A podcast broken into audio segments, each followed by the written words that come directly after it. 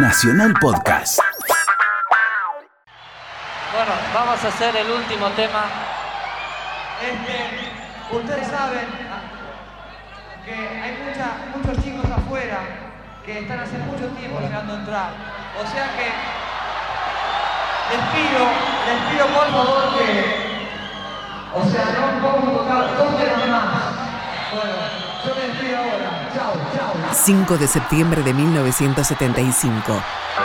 En el Luna Park se despedía Sui Generis, una banda ícono del rock nacional. Detrás de las paredes de hacerte levantado, te ruego que Fue un viernes memorable.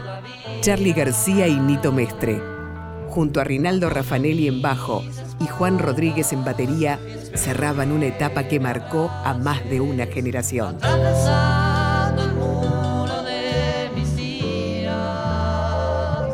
Musicalmente fue Sui Generis la primera vez que yo pude juntar todas las ideas como de, bueno, yo puedo hacer canciones en castellano. Y con Sui Generis era, ¿entendés? Lo, más puro de eso, porque, o sea, había un piano, Nito, después se incorporó la flauta dulce como efecto así, ¿no? Pero eran dos tipos tocando con un piano y cantando las canciones sin tratar de rebuscar mucho. Y bueno, y por ahí en un día teníamos 10 canciones de esas cosas. Y Sui Generis terminó así por casualidad, con la flautita y el pianito. Y fíjate que tuvo una fuerza increíble, esa, onda como de, mínimo, cosa pura, de cosa también de, bueno, somos dos chicos que cantamos. De profesión.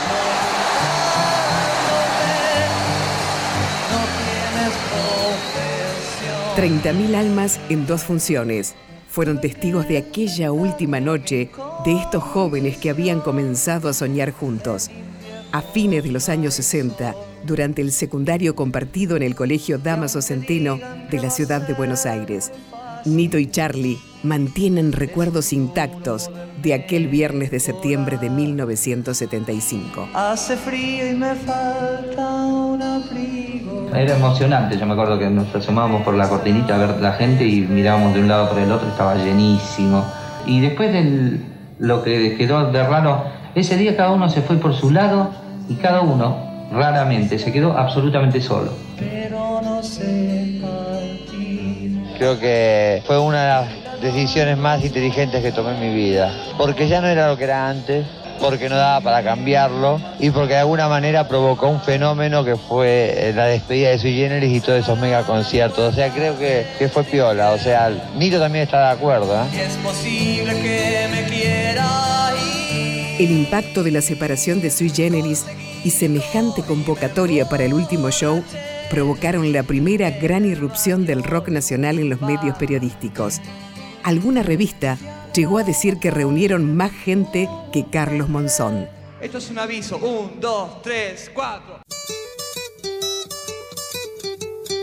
Eran épocas difíciles en el país. Ni por asomo se armaba el pogo en un recital. Todo el público observaba el show, sentado.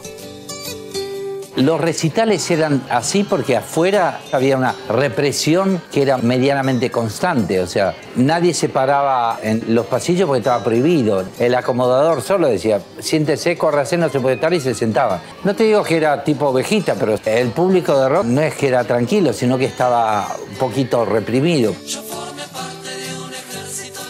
Nosotros habíamos estado presos en Uruguay en agosto del 75 por cantar Botas Locas. De hecho, no lo hicimos Botas Locas en la primera función y sí en la segunda, porque si nos llevan presos podemos hacer la segunda función. Después de la segunda función vamos presos, no pasa nada.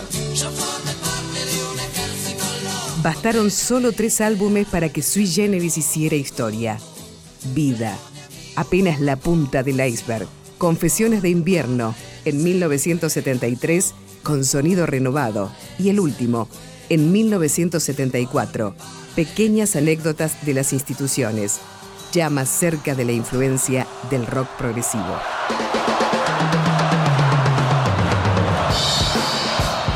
Por favor, si se pueden sentar, mataría. El Luna Park fue una fiesta. Aún sabiendo que era una despedida, el clima de las dos funciones transcurrió sin lágrimas ni nostalgias. De Generis tengo muy grato recuerdo, obviamente, porque es el primer grupo, es como el primer amor. Por sobre todas las cosas marcó a mucha generación y Sui Generis ayudó mucho a partir de la despedida del adiós Sui Generis, porque lo hizo más popular al rock en sí. Sui Generis. Misión cumplida. Fue una producción de contenidos. Radio Nacional.